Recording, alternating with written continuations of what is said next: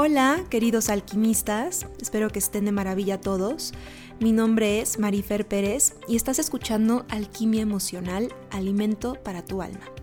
Y hoy hablaremos sobre los 10 puntos que muestran tu inteligencia emocional. Para empezar, la inteligencia no solo se basa en cuál es tu puntaje en el IQ o en tu IQ, o en cuánto conocimiento tienes y las habilidades que posees. Ya vieron que la inteligencia abarca mucho más que una calificación en una boleta o en cuántos títulos tienes. Antes, la sociedad en la que vivimos solo valoraba la inteligencia lógica, dominada por el hemisferio izquierdo. Y hace tiempo se escucha hablar sobre la inteligencia emocional, que seguro muchos ya han escuchado. Es un concepto el cual Daniel Goldman popularizó y publicó en 1995.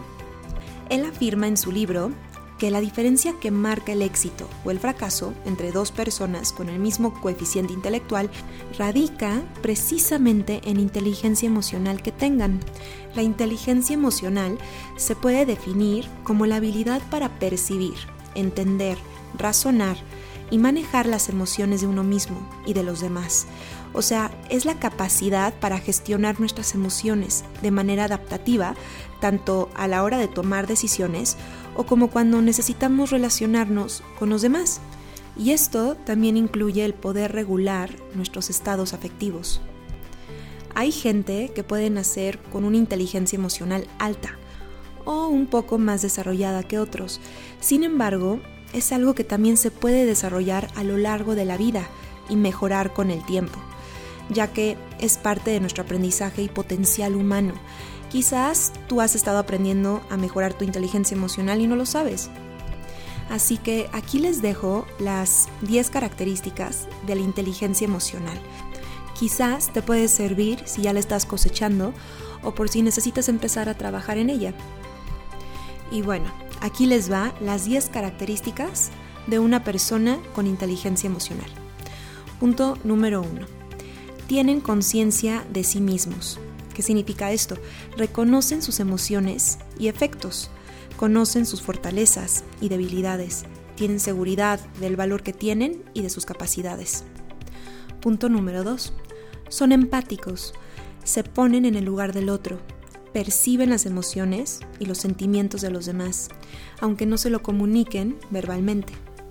3. Reconocen sus emociones y las saben externalizar.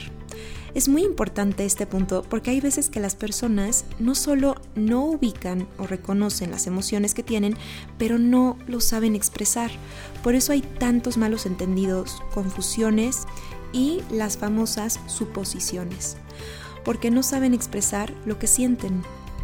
Número 4. No son perfeccionistas. Saben que la perfección no existe y dan lo mejor de sí mismos, sin temor a llegar a equivocarse porque lo toman como un aprendizaje. 5. No viven en el pasado. Esto es muy importante. Cierran sus ciclos y deciden salir adelante esperando lo mejor. Eligen salir adelante. Número 6. No le tienen miedo a los cambios. Su capacidad de adaptación es muy buena, ya sea con un círculo social, una ciudad o un trabajo diferente. Número 7. Saben decir que no saben poner límites sanos y por lo tanto controlan sus impulsos. Número 8. Canalizan su enojo. No es que no se enojen, sino que controlan su ira y realizan acciones, en consecuencia, para canalizarlo que no perjudiquen a otros ni a sí mismos. Número 9. Toleran la frustración. Tienen tolerancia a la frustración y con esto pueden afrontar con seguridad y son capaces de vencer a las adversidades y frustraciones con las que se encuentran en su camino aunque hayan sido negativas. Número 10. Capacidad de automotivación.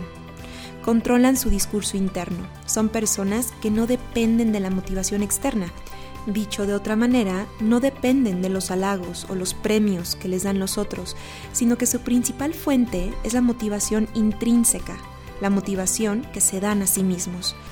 Tienen el deseo de hacer una tarea o cumplir una meta por sí mismos y no por lo que digan los demás. Y ahora, después de haber escuchado estas 10 características, ¿Te consideras una persona con inteligencia emocional? Quizás te identificas con alguna o con muchas, pero acuérdate que esto se puede desarrollar. No es un talento que pocos tienen, es un potencial humano que todos poseemos.